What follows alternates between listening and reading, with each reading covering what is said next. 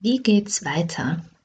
Das ist für mich die große Frage, weil endlich nach viel zu langer Zeit habe ich das Erziehungs-ABC fertiggestellt.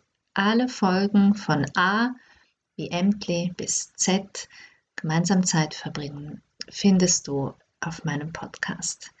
Natürlich sind das alles nur Ausschnitte, die ich da veröffentlichen konnte, weil mir es enorm wichtig ist, dass du zwar etwas auf die Ohren bekommen kannst, wenn du das möchtest, aber dir das nicht so viel Zeit wegnimmt und in Anspruch nimmt, dass du hier eine halbe Stunde irgendwie versorgt bist, um in ein Thema tiefer einzutauchen. Deshalb sind die Folgen fürs Erziehungs-ABC ebenso kurz, wie sie sind. Für mich ist aber jetzt wirklich die große Frage, wie machen wir weiter?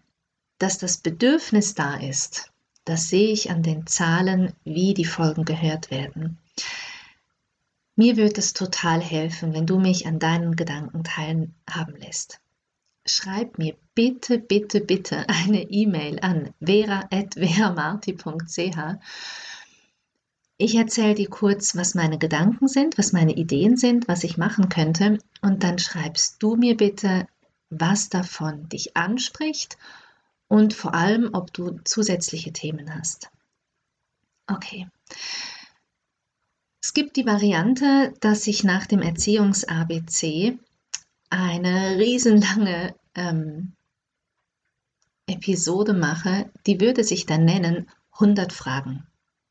Ich habe eine ganze Auflistung von Fragen im Zusammenhang mit Kindern, mit Teenies, mit äh, Mitarbeit zu Hause, mit, ähm, ach, auch Taschengeld ist da wieder Thema, aber halt dann in einer konkreten Fragestellung drin. Also, was soll ich machen, wenn? 100 Fragen und ich beantworte die. Das ist Variante 1. Variante 2 wären eher ein bisschen längere Podcast-Episoden. Da müsste ich mich mal ausprobieren, ob ich das überhaupt schaffe, länger zu reden. Ich mag es gerne kurz und knackig. Und dann ein Thema vertiefen.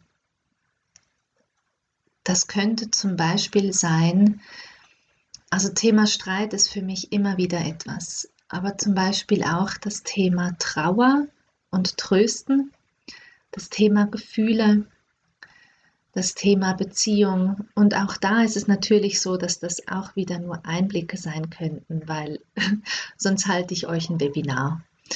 Das ist auch eine Möglichkeit. Wir treffen uns alle in Zoom und ich erzähle euch etwas zu einzelnen Themen und wir gehen darin wirklich gemeinsam in die Tiefe mit Arbeitsblättern, mit Aufgabenstellungen, die ihr an dem äh, Termin selber umsetzen könnt.